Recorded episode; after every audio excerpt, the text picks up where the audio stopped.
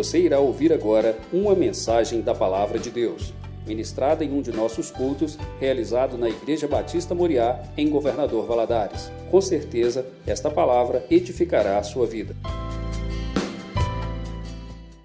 Então, hoje, meus irmãos, nós vamos falar sobre Pedro, o pregador do dia de Pentecostes.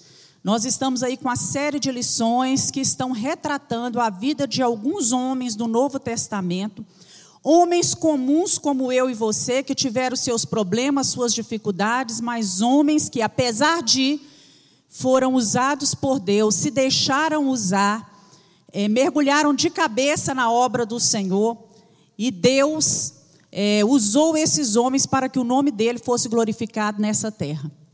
E eu queria convidar você a abrir sua Bíblia no livro de Atos, capítulo 2.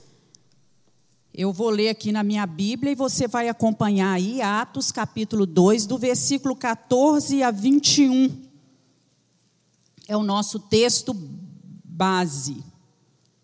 Atos 14, versículo 2, capítulo 2, do versículo 14 a 21, que diz o seguinte: Pedro, porém, pondo-se em pé com os onze, levantou a sua voz e disse-lhes: Varões judeus e, de, e todos os que habitais em Jerusalém, seja-vos isso notório, escutai as minhas palavras. Esses homens não estão embriagados como vós pensais. Por que, que Pedro fala isso?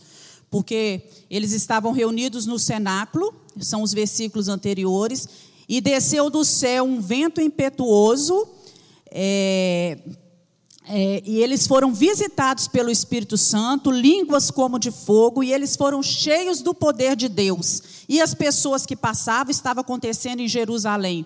A festa de Pentecostes era uma festa é, em que o povo ia para, para uma das três principais festas, e tinha gente de todos os lugares. E quando aquelas pessoas começaram a, a, ouvir aqueles homens falando em outras línguas, pensaram que eles estavam embriagados que eles estavam doidos, né? Alguma coisa está acontecendo. Então Pedro vem e fala: Estes homens não estão embriagados como vós pensais, sendo a terceira hora de, do dia. Mas isso é o que foi dito pelo profeta Joel.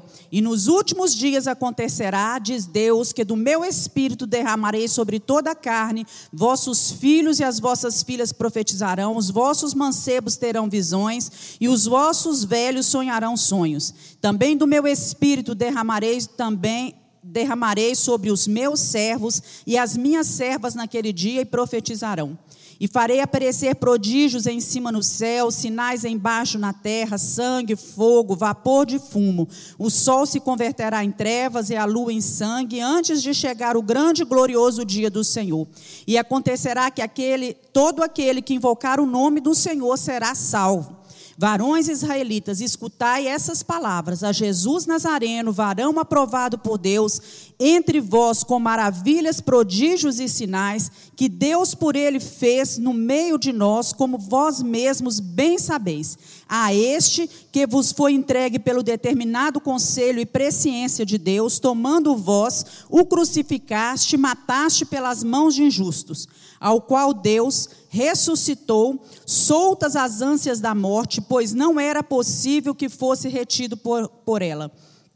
Porque dele disse Davi: Sempre via diante de mim o Senhor, porque está à minha direita, para que eu não seja comovido.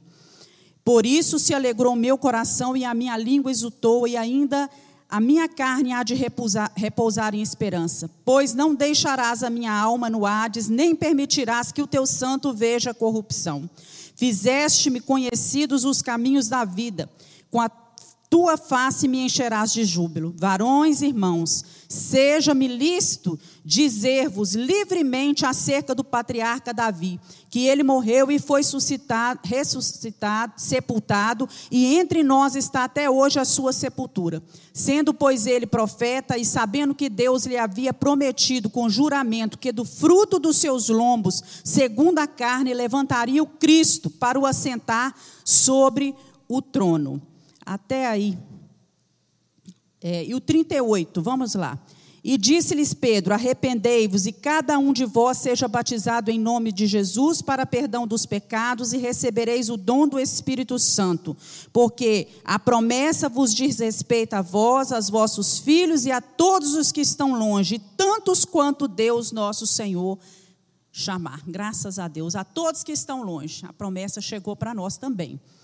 Então, o nosso objetivo nessa manhã é reconsiderar a descrição simplista e caricata que constantemente é divulgada a Pedro. Vamos ver Pedro por um outro ângulo essa manhã. Reconhecer o valor do ministério do apóstolo para o cristianismo e compreender que, apesar de ser um homem inconstante, mesmo sendo um homem inconstante, esse homem ele pode ser transformado pelo poder de Deus e ser usado, ser chamado por Deus para o seu ministério. Então, apesar das suas dificuldades, dos seus problemas, como Pedro tinha, você pode ser usado por Deus. É isso que nós vamos trazer para a nossa vida nessa manhã. E eu tive a oportunidade de ler essa semana esse livro, Pedro, pescador de homens, do Hernandes Dias Lopes. Muito bom. E o Hernandes Dias Lopes começa é, a introdução do livro dele com essas frases, com essa frase.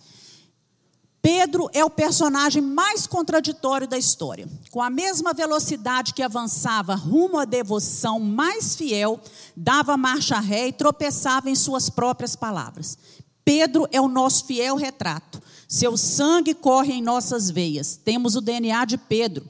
Oscilamos também entre a devoção e a apostasia. Falamos coisas lindas para Deus e depois tropeçamos em nossa língua.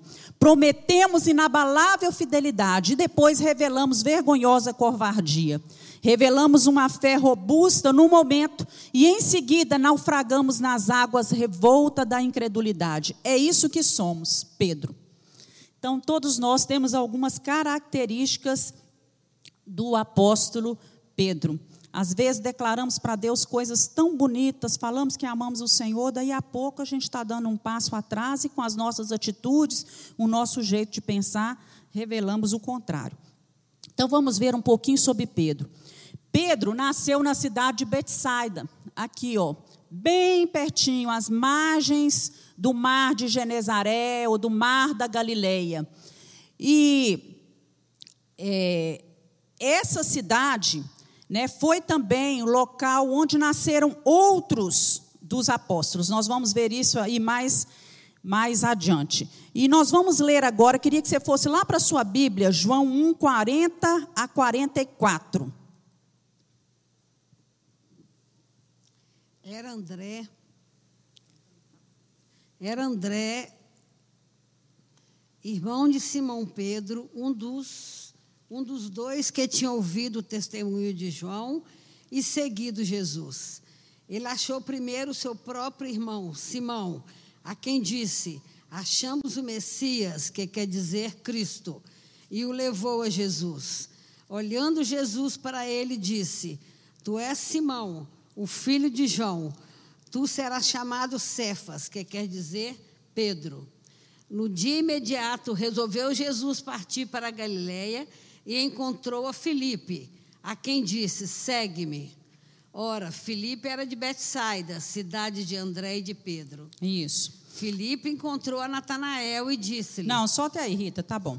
Então, essa cidade de Betsaida era o lar de Filipe, de André, de Pedro. Aí nós temos retratado né, que ele era filho de Jonas ou de João, né? A versão da Bíblia da Rita traz João e algumas versões vai trazer Jonas, né? O irmão de André, de, de Pedro era André, eles eram irmãos e vemos que Pedro era um pescador rude e letrado, mas ele tinha uma personalidade muito forte e era notório o dom de liderança de Pedro. Pedro era casado, nós vamos ler isso, e ele fixou residência aqui, na cidade de Cafarnaum. Era aqui que ele morava com a sua esposa. Então, passando um pouquinho mais para frente, nós vemos aí Lucas 4, vai com a sua Bíblia lá para o livro de Lucas 4, 31, 38 e 39. E desceu a Cafarnaum, cidade da Galileia, e os ensinava no sábado. E muitos se maravilhavam de sua doutrina. 38 e 39, pula os versículos. Tá. Porque, só terminar aí, porque a sua palavra era uma autoridade. 38 agora. Deixando ele a sinagoga, foi para a casa de Simão. Ora, a sogra de Simão achava-se enferma, com febre muito alta, e rogaram-lhe por ela. Inclinando-se ele para ela, repreendeu a febre, e essa deixou e logo se levantou, passando a servi-los. Isso. Então o texto nos fala que Jesus estava em Cafarnaum, na sinagoga, e de repente ele sai da sinagoga e vai para a casa de quem que era em Cafarnaum? Para a casa de Pedro.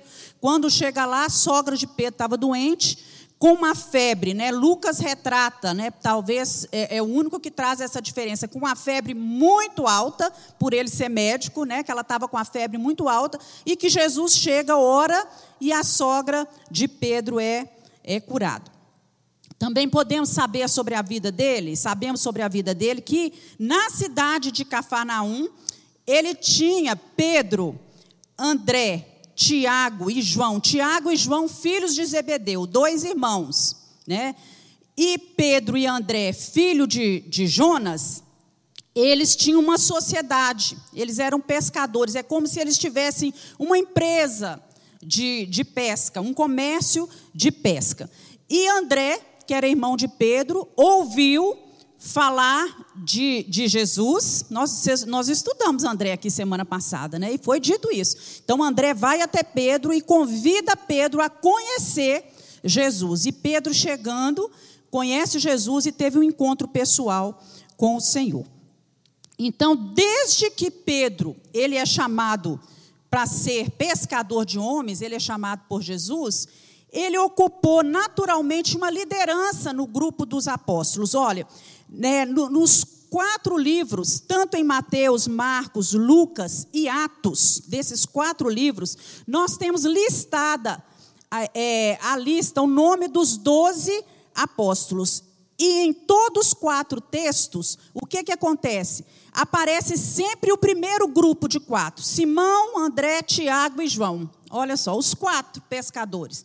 Aparece primeiro. E Simão está sempre o primeiro entre os doze. Isso nos dá a entender que ele tinha uma certa liderança. Quando ele falava, quando ele chamava, quando ele convocava, as pessoas seguiam, seguiam Pedro. É... Vamos lá.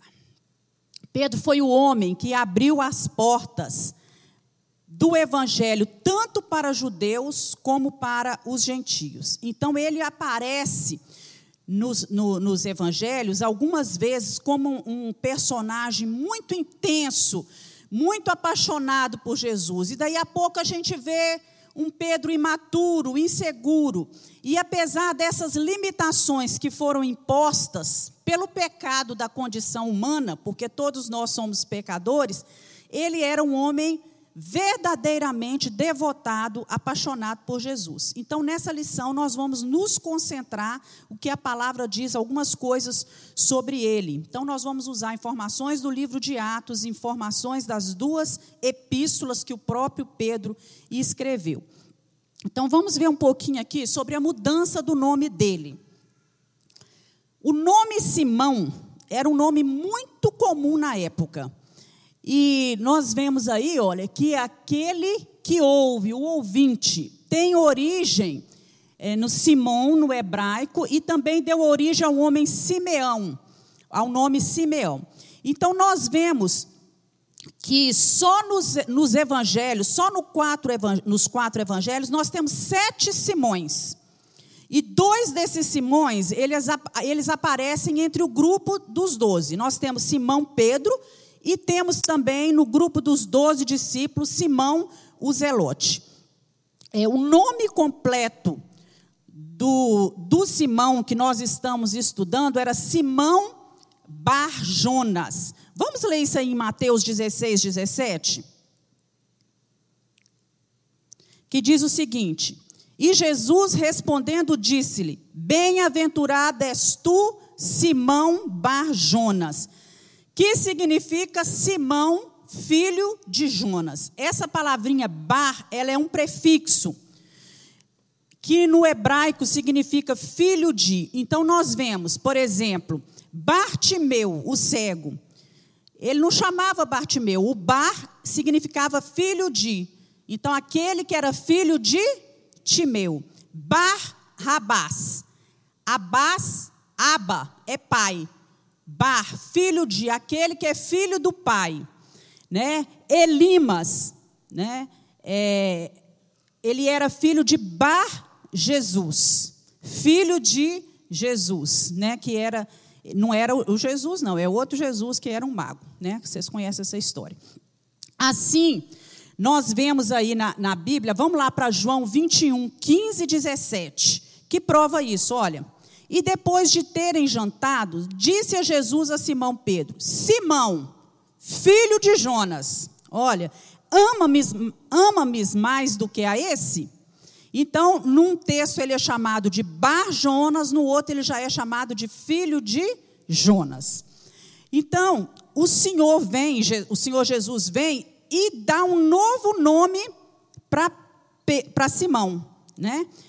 E aí em Lucas 6, versículo 14, nós temos assim o texto: Simão, a quem acrescentou o nome de Pedro. Então, essas palavras escolhidas aí são muito importantes, porque Jesus não deu para ele simplesmente um novo nome para ser usado no lugar do antigo, não. Jesus acrescentou um nome, o nome de Pedro. Então, algumas vezes na Bíblia, você vai, vai ver Simão sendo chamado apenas de Simão. Daí a pouco você vê ele chamado de Pedro. E ora você vê ele sendo chamado de Simão Pedro, né? Então, quando a gente vê, são a, é a mesma pessoa. Então, Pedro era como se fosse assim, um apelido. A palavra Pedro significava rocha, vem de Petros, que é uma palavra grega para um pedaço de rocha, uma pedra. E o mesmo termo é equivalente no aramaico à palavra cefas. Então, em algumas vezes a gente vê Pedro sendo chamado de Cefas, mas Cefas é Pedro no aramaico. Vamos abrir 1 Coríntios 1, 12, que vocês vão ver aí Pedro sendo chamado de Cefa. 1 Coríntios 1, versículo 12.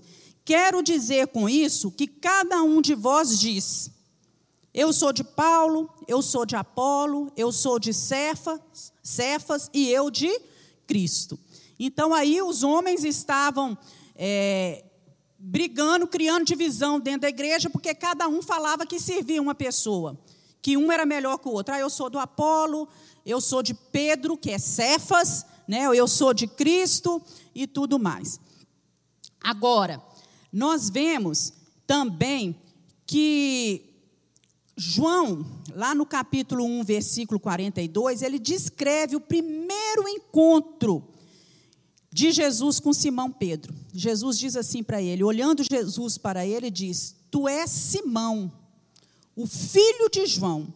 Tu serás chamado Cefas, que quer dizer Pedro, com essas palavras. Então, dali em diante, o apelido dele tornou-se Cefas em aramaico, né? correspondente a Pedro no grego, que significa pedra, rocha ou então cascalho. O que é cascalho, meus irmãos? Pedras pequenas, pedras menores.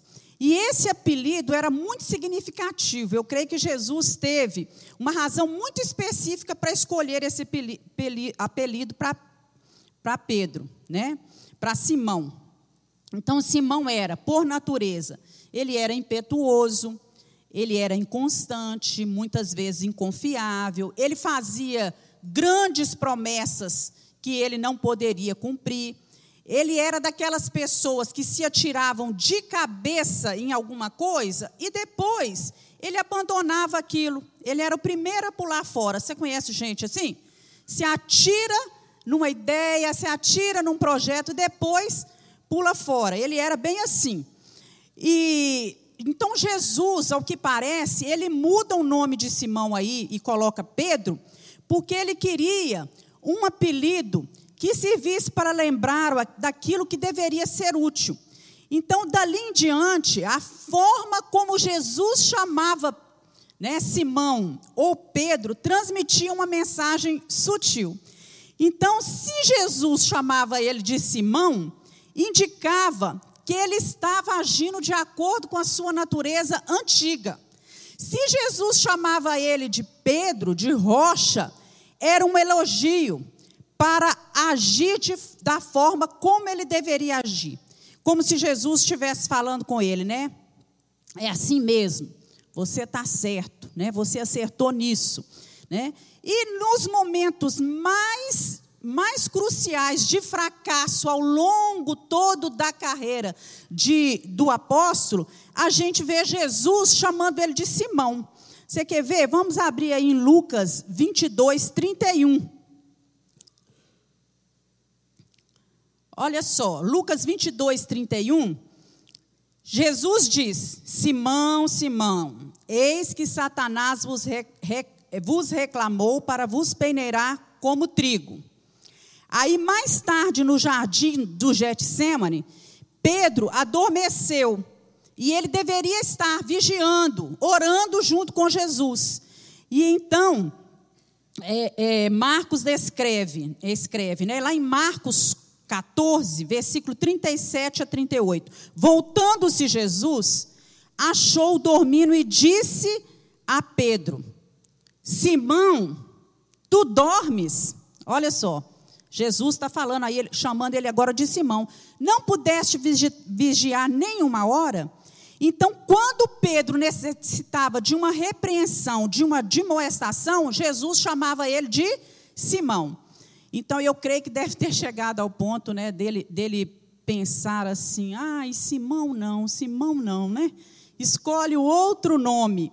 Né? Por favor, me chama de Pedro, me chama de Rocha. Né? E eu creio que Jesus deve ter pensado assim: eu vou chamar você de rocha quando você agir como uma rocha.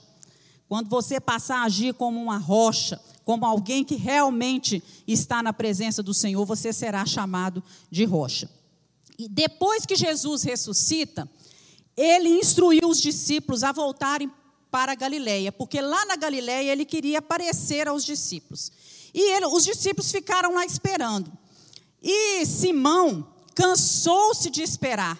E ele fala com os discípulos: Olha, eu vou pescar.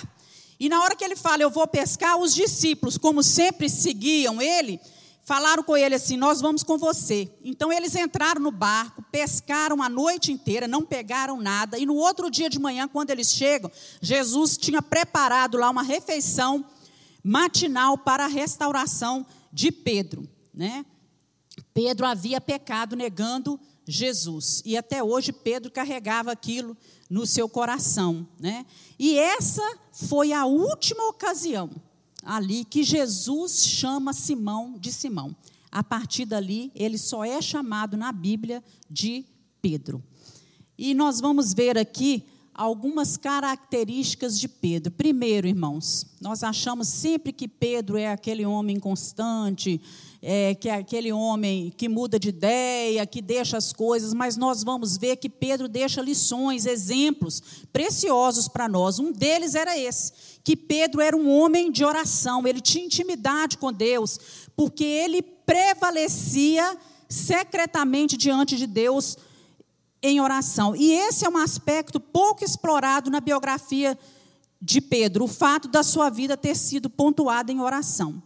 Então, Pedro, por ter vivido essa prática de oração, ele experimentou é, experiências incomparáveis com Jesus. A oração faz isso, nos leva a ter experiências maravilhosas com Deus. Então, ele foi paciente na intercessão quando Cristo rogou pela sua vida. Olha, Lucas 22, 32. Abre sua Bíblia e acompanhe esse texto. Jesus falando com ele. Olha, mas eu roguei por ti, para que a tua fé não desfaleça. E tu, quando te converteres, fortalece teus irmãos. Eu acho isso tão interessante que Pedro já né, andava, Jesus aqui faz uma oração por Pedro. Jesus estava orando por ele, que quando ele se convertesse, ele fortalecesse os irmãos dele. Mas Pedro, já não era discípulo, não andava com Jesus? Era. Mas o que, que Jesus fala com ele? Olha, está faltando para você uma experiência pessoal muito grande com o Mestre, com Jesus. Então, é possível uma pessoa andar com Jesus e necessitar ainda do agir, do trabalhar, de se converter, quer dizer, mudar atitudes, né? mudar o seu jeito de pensar. Converter não é isso, irmãos? Mudar uma coisa em outra? Mudar o seu jeito de pensar. Então é isso que o Senhor fala com ele e ora e fala com ele que estava orando por isso. Mas eu roguei ao Pai que tu não desfaleça, que você não esmoreça. E quando você se converter, você vai fortalecer os seus irmãos. E lá em Atos 9, 40, olha só. Mas Pedro, fazendo sair a todos, pôs-se de joelho e orou, e voltando para o corpo, disse: Tabita, levanta-te. E ela abriu os olhos e, vendo a Pedro, assentou-se. Quer dizer, Pedro era um homem de oração, ele orava pelas pessoas, não é? ele tinha é, autoridade do Senhor. Isso a gente só tem autoridade para poder ressuscitar um morto quando a gente tem uma vida de inteira intimidade com o Senhor. E lá também, em Atos 10, capítulo 9, diz o seguinte: E no dia seguinte, indo ele seu caminho, e já estando perto da cidade, subiu Pedro ao terraço para orar. Era já quase a hora sexta. Então, quer dizer, Pedro tinha os tempos em que ele subia para orar, em que ele estava em, em momentos de intimidade com o Senhor. E nós vemos Pedro experimentando o poder da oração. Nós vemos dois, nós vamos destacar apenas dois episódios, né, dessa discípula chamada Tabita, que quer dizer Dorcas, e para isso nós vamos abrir aí o texto de Atos 9, 32 a 42. Passando Pedro por toda parte, Desceu também aos santos que habitavam em Lida. Encontrou ali certo homem chamado Enéas, que havia oito anos jazia de cama, pois era paralítico.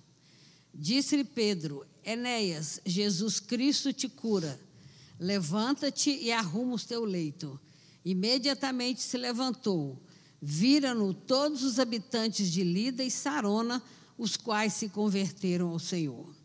Havia em Jope uma discípula por nome Tabita, nome este que é traduzido quer dizer Dorcas. Era ela notável pelas boas obras e as molas que fazia. Ora, aconteceu naqueles dias que ela adoeceu e veio a morrer. E depois de a lavarem, puseram-na no cenáculo. Como Lida era perto de Jope, ouvindo os discípulos que Pedro estava ali, enviaram-lhe dois homens que lhe pedissem: Não demoras em vir ter conosco. Pedro atendeu e foi com eles.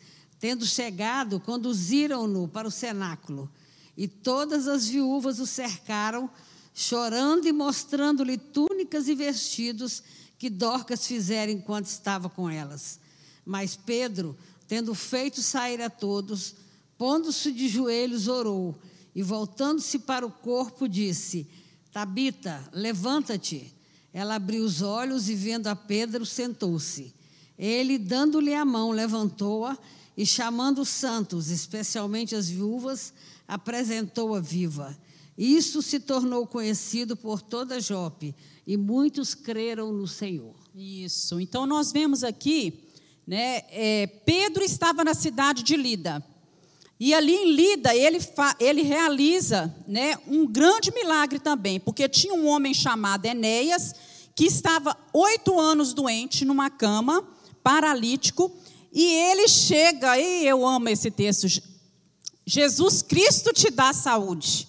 Amém? Irmãos, imagina que poder é esse, a gente chegar para uma pessoa, né? É, é, a mesma coisa que a gente falar, Deus te abençoe, Deus te dê saúde, e na mesma hora, qualquer problema de enfermidade que a pessoa tiver, fosse curado. Então, Pedro se aproxima de Enéas e fala: Jesus Cristo te dá saúde, levanta dessa cama, pega essa cama sua e anda, né?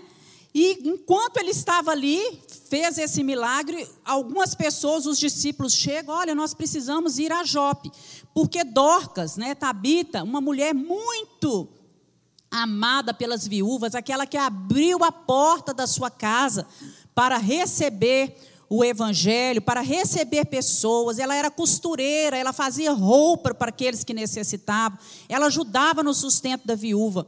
Ela está morta, né? E eles colocaram a mulher num quarto, num cenáculo, e todos choravam naquele lugar. Eu creio ali que não precisou nem contratar as carpideiras para chorar, né? Aquelas pessoas que eram contratadas para chorar. As pessoas choravam por amor, sentindo a perda de Dorcas. E quando Pedro chega, ele volta-se para o corpo e dá uma ordem: Tabita, levanta-te.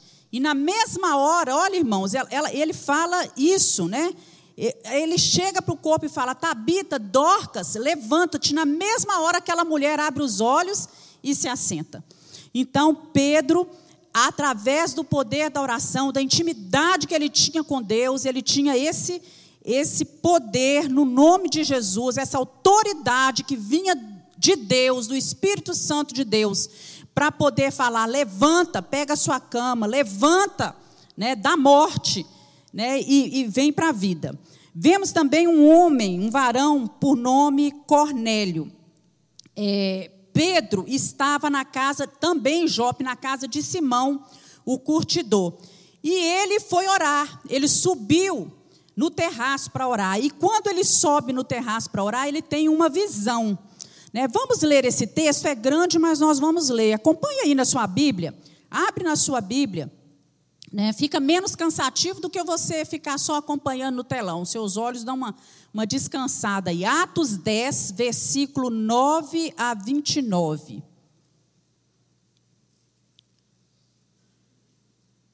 Abriram aí? Então vamos lá. E no dia seguinte, indo ele seu caminho, e já estando perto da cidade, subiu Pedro ao terraço para orar, quase a hora sexta. E tendo fome, quis comer. E enquanto lhe preparavam, sobreveio-lhe um arrebatamento de sentidos e viu o céu aberto e que descia um vaso como se fosse um grande lençol atado pelas quatro pontas, vindo para a terra, no qual havia de todos os animais quadrúpedes, quadrúpedes, répteis da terra, aves do céu. E foi-lhe dirigida uma voz: Levanta-te, Pedro, mata e come. Mas Pedro disse: De modo nenhum, Senhor porque nunca comi coisa alguma imunda. E segunda vez lhe disse a voz: Não faças tu comum ao que Deus purificou. E aconteceu isso por três vezes. E o vaso tornou-se a recolher-se no céu. E estando Pedro duvidando entre si acerca do que seria aquela visão que tinha visto, eis que os varões que foram enviados por Cornélio pararam à porta perguntando pela casa de Simão. E chamando, perguntaram se Simão que tinha por sobrenome Pedro, morava ali. E pensando Pedro naquela visão, disse-lhe o Espírito: Eis que três varões te buscam, levanta-te, desce, vai com eles, não duvidando, porque fui eu quem os enviei. E descendo Pedro para junto dos varões que lhe foram enviados por Cornélio, disse: Sou eu a quem procurais. Qual é a causa por que estáis aqui? E eles disseram: Cornélio, centurião, varão justo, temente a Deus e que tem bom testemunho de toda a nação dos judeus, foi avisado por um santo anjo para que te chamasse à sua casa e ouvisse as suas palavras. Então, chamando-os para dentro, os recebeu em casa. No dia seguinte, foi Pedro com eles e foram com ele alguns irmãos da cidade de Jope. E no dia imediato chegaram a Cesareia. Cornélio os estava esperando, tendo já convidado seus parentes e amigos mais íntimos. E aconteceu que, entrando Pedro, saiu Cornélio a recebê-lo e, prostando a seus pés, o adorou. Mas Pedro o levantou, dizendo: Levanta-te, eu também sou homem. E falando com ele, entrou e achou muitos que ali se haviam ajuntado. E disse-lhes: Vós bem sabeis que não é lícito a um varão judeu ajuntar-se ou chegar-se a estrangeiros. Mas Deus mostrou-me que nenhum, a nenhum homem chame comum ou imundo, pelo que, sendo chamado, vim sem contradizer. Pergunto, pois, por que razão mandaste chamar-me? Irmãos, que coisa maravilhosa, né? Pedro estava ali orando e ele tem uma visão, Deus mostra a ele. Quando nós estamos em oração, Deus fala conosco, Deus abre os nossos olhos espirituais para que a gente possa ver coisas que a gente não vê. para que a gente entenda coisas que a gente não, não conseguiu entender até então. E quando ele tem essa visão do lençol descendo com aqueles animais que eram considerados para os judeus impuros, né, uma voz fala com ele: mata e come. Ele fala: não posso comer. Lá no livro de Levítico tem as leis. E as leis que foram é, dadas aos judeus era que nenhum animal impuro, tipo aqueles que estavam exatamente naquele lençol, que nenhum deles é, é, fossem saboreados pelos judeus. Então Pedro falou: Não posso. E a voz fala com ele claramente: Não considere imundo aquilo que o Senhor purificou, aquilo que o Senhor santificou. E aí, nesse momento, Pedro chega na casa de Cornélio e, e, fala com eles: Olha, vocês bem sabem que eu não poderia estar aqui, porque eu sou um judeu, eu não poderia estar aqui no meio de estrangeiro. Mas eu entendi que o Senhor falou comigo que eu não considero imundo Nenhum daqueles a quem o Senhor purificou. Pedro entendeu que Deus tinha uma obra para fazer naquela casa. E o homem já tinha chamado toda a sua família e os seus amigos mais íntimos. E ali, Pedro fala da palavra e diz a palavra que se converte. Né? Cornélio e toda a sua casa passam a servir a Jesus. Então, aquele sinal que veio do céu veio para alertar Pedro que os judeus né, jamais deveriam considerar impuros os gentios.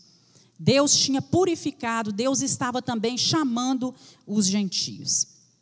Pedro também era, meus irmãos, um homem, um pregador poderoso.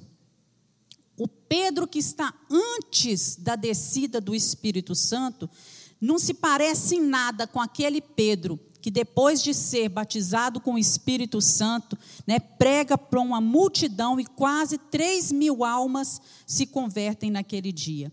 Então, lá em Mateus 14, 30, 31, nós vemos Pedro, olha, antes, né, mas sentindo o vento forte, teve medo e começando a ir para o fundo, clamou dizendo: Senhor, me salva. E logo Jesus, estendendo a mão, segurou e disse: Homem de pouca fé, por que duvidastes? Lá em Mateus 26, 40, também antes de Pentecoste, e voltando para os seus discípulos, achou-os adormecido e disse: Pedro, nem uma hora você vigiou comigo? Lá em João 18, 27, antes do Pentecostes, e Pedro negou outra vez, e o galo cantou. Então nós vemos esse Pedro antes. Né? E depois, lá em Atos 2, 41, diz assim: foram batizados os que de bom grado, quer dizer, de bom grado, ninguém pôs nada a eles, eles escutaram e quiseram ser batizados. Foram batizados naquele dia e agregaram-se à igreja do Senhor quase 3 mil pessoas. Então, Pedro nunca mais ele foi o mesmo depois de dois acontecimentos na sua vida.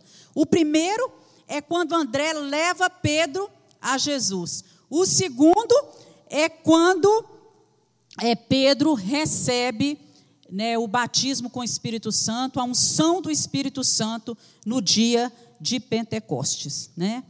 A, a gente entende que a partir desse dia, todos os as dificuldades que eram imputadas por causa do seu temperamento, ele, homem, ele era um homem colérico, explosivo, que falava aquilo que vinha à mente, que pensava. Quando ele já, já percebia, ele já tinha falado aquilo que não devia, ele não pensava muito. Né? Isso não impediram que Deus usasse Pedro poderosamente. E depois do Pentecostes, vamos voltar aqui um pouquinho.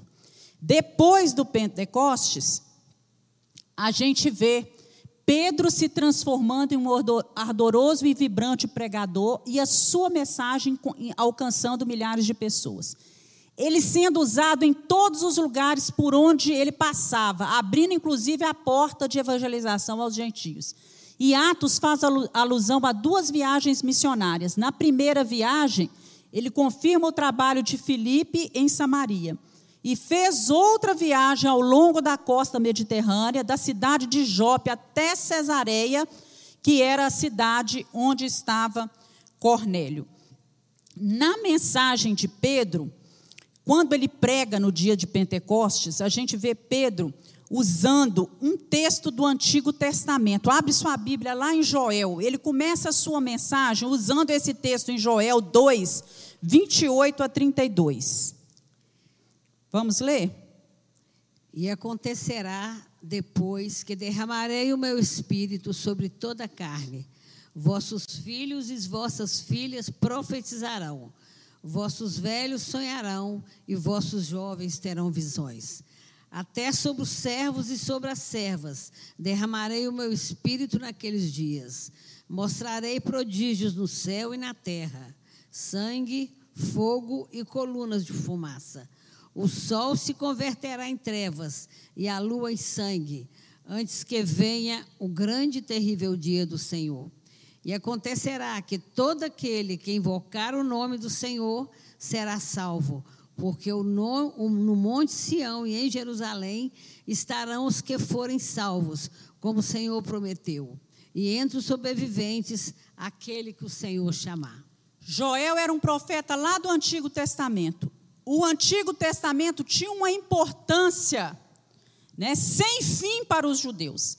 Então, Pedro, né, com astúcia, com sabedoria, ele começa a sua mensagem usando um texto que chamaria atenção, que daria é, é, assim é, veracidade, é, que traria interesse dos judeus à sua palavra. Porque lá em Atos 16, 17, ele começa a pregar, né, nós lemos esse texto, só que ele acrescenta é, algumas palavrinhas, ele acrescenta nos últimos dias.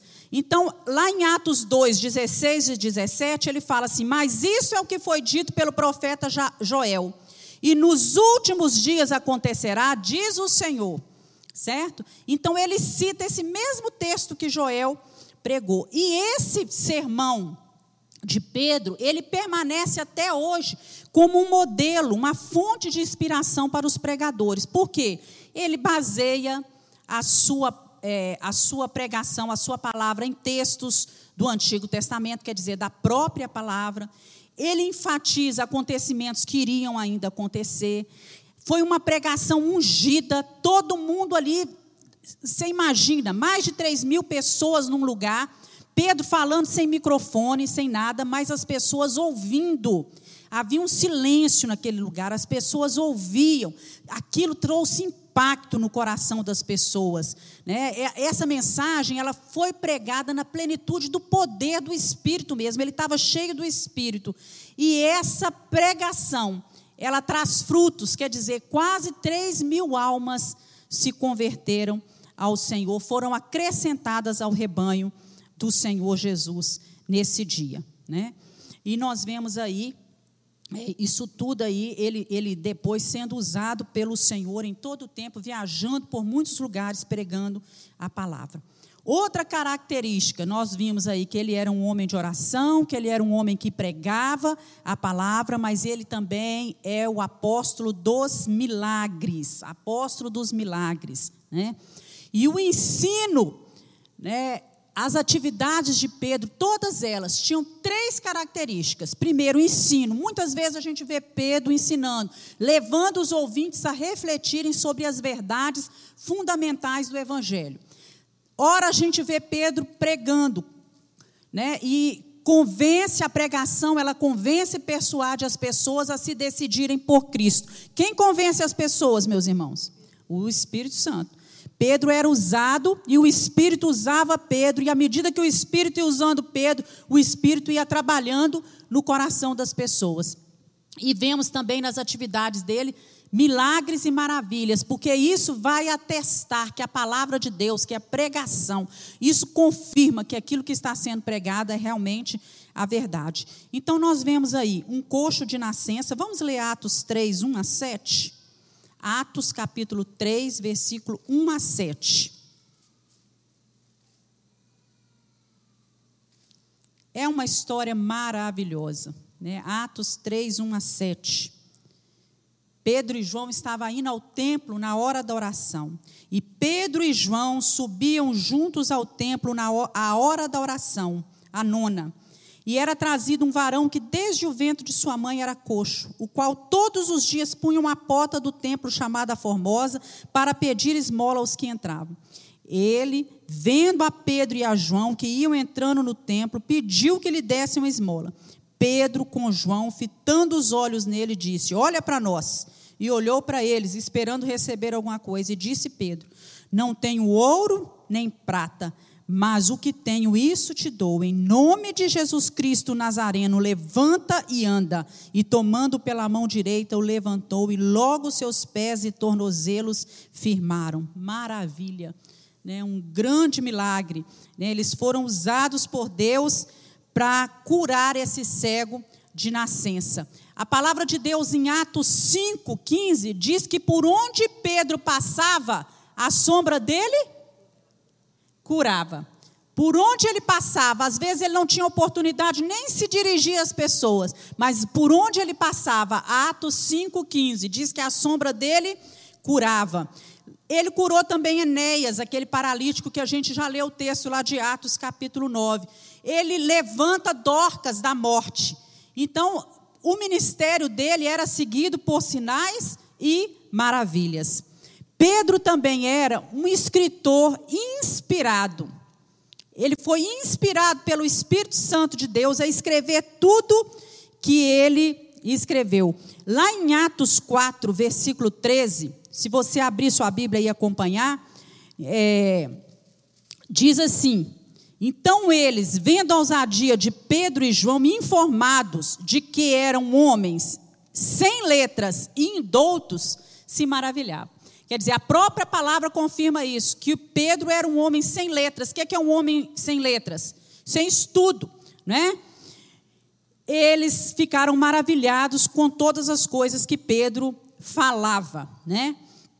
E a região da Galileia, onde Pedro nasceu e onde ele veio fixar sua residência, era uma região bilíngue. Todos que moravam ali acredita-se que falavam dois idiomas. As pessoas falavam o grego e falavam o aramaico. E Pedro era um, um, pescador em plena atividade, né? um homem do mar. E nos seus dias, né, com certeza ele falava, falava o aramaico e ele deveria, devia falar também o grego, com certeza. Né? E por ter estado com Jesus, por ter aprendido com Jesus a expressar né, com o próprio mestre da, da comunicação, Pedro, vai escrever né, duas cartas, né, é, duas epístolas, duas cartas. A primeira foi a epístola, a primeira epístola de Pedro. Então, os crentes da igreja primitiva, o que estava acontecendo na igreja primitiva, quando Pedro escreve essa primeira carta? Eles estavam experimentando na carne com a própria vida deles, a tensão que era provocada pela perseguição. Né? Desde os primeiros é, dias em que houve a, a, dispersão, os cristãos estavam sendo perseguidos. Né? Nessa época em que Pedro escreve essa epístola, Nero era o imperador.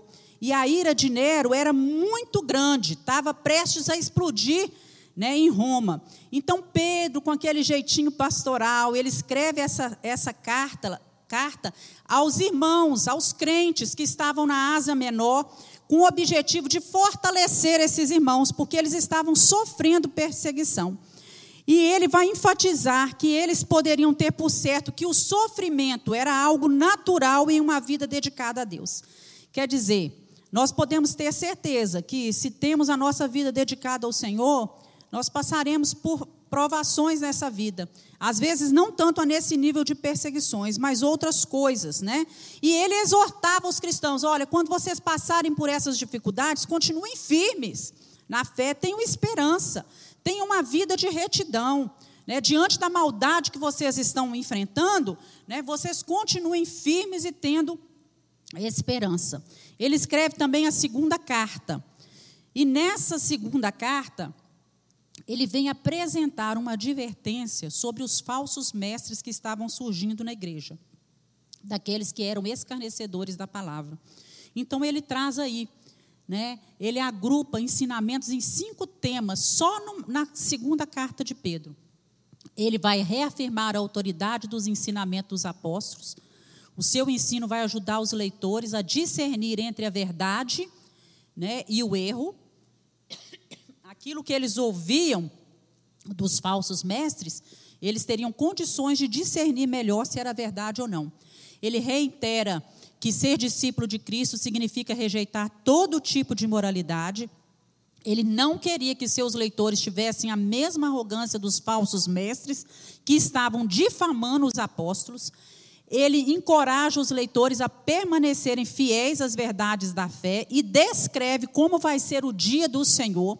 E ele encoraja os leitores a serem pacientes, porque Deus, as pessoas estavam impacientes, querendo que Jesus, que o dia do Senhor chegasse naquele momento, que fosse naquele momento. Aí ele vai trazer para eles que o Senhor tinha razões para retardar a volta de Cristo e o cumprimento de seu plano escatológico. Então Pedro escreve essas cartas é, é, instruindo esses irmãos com muita propriedade, com muita unção, com muita sabedoria. Quando lemos as cartas de Pedro, nós somos, nós crescemos e somos edificados. E para concluir, aí nós vamos tirar lições para a nossa vida que não devem ser esquecidas jamais, né? É muito lindo a gente ver um Pedro errante que estava de passagem nessa terra como nós, né, e dedicando a sua vida né, e a sua morte para glorificar o nome do Senhor. E ele deixa aí para a gente nas lições a importância da oração.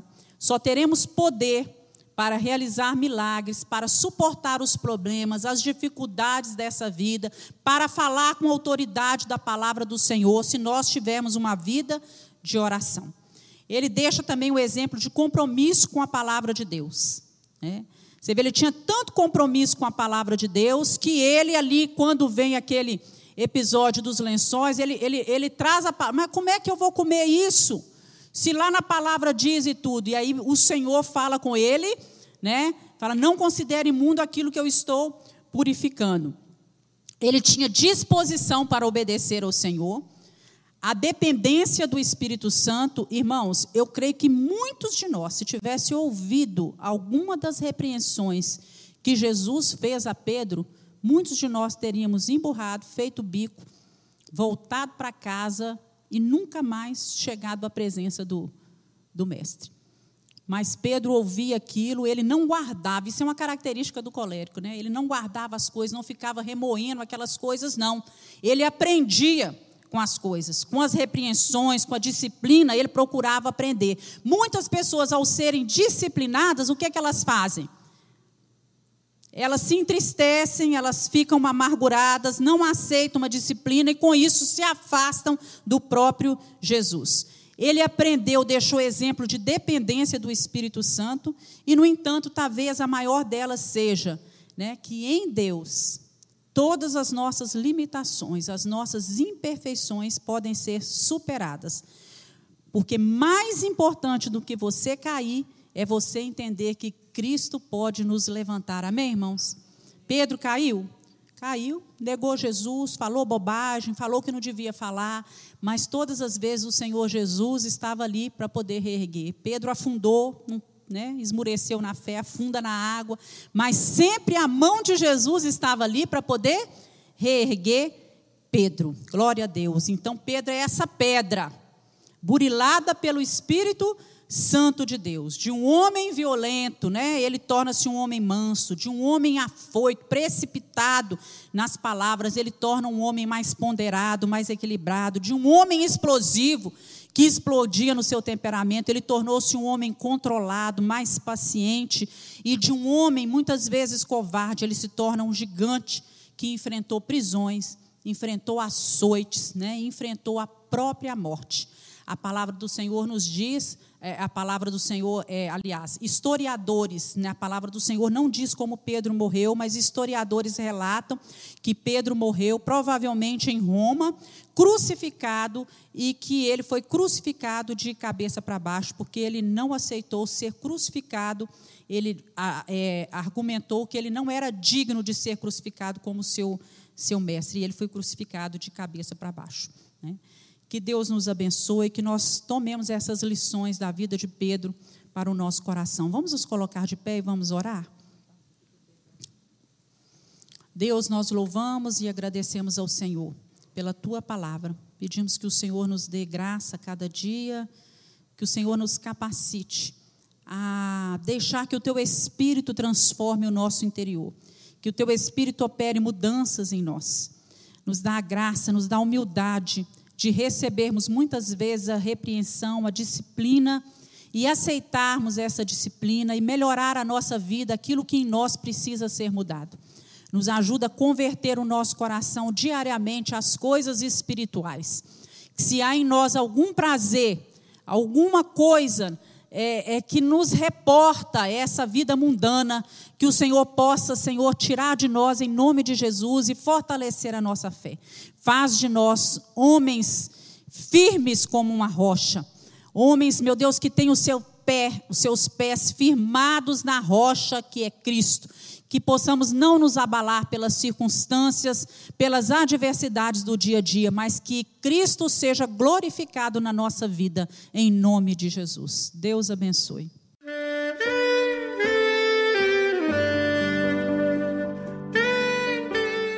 Querido amigo, Deus se interessa por você. Ele conhece as circunstâncias atuais da sua vida. Não hesite em buscá-lo. Em Jeremias 33, versículo 3, ele nos diz: Clama a mim e responder-te-ei, e anunciar-te-ei coisas grandes e ocultas que não sabes. Esperamos que a mensagem ouvida tenha falado ao seu coração e que você e sua família sejam abençoados pelo Senhor Jesus.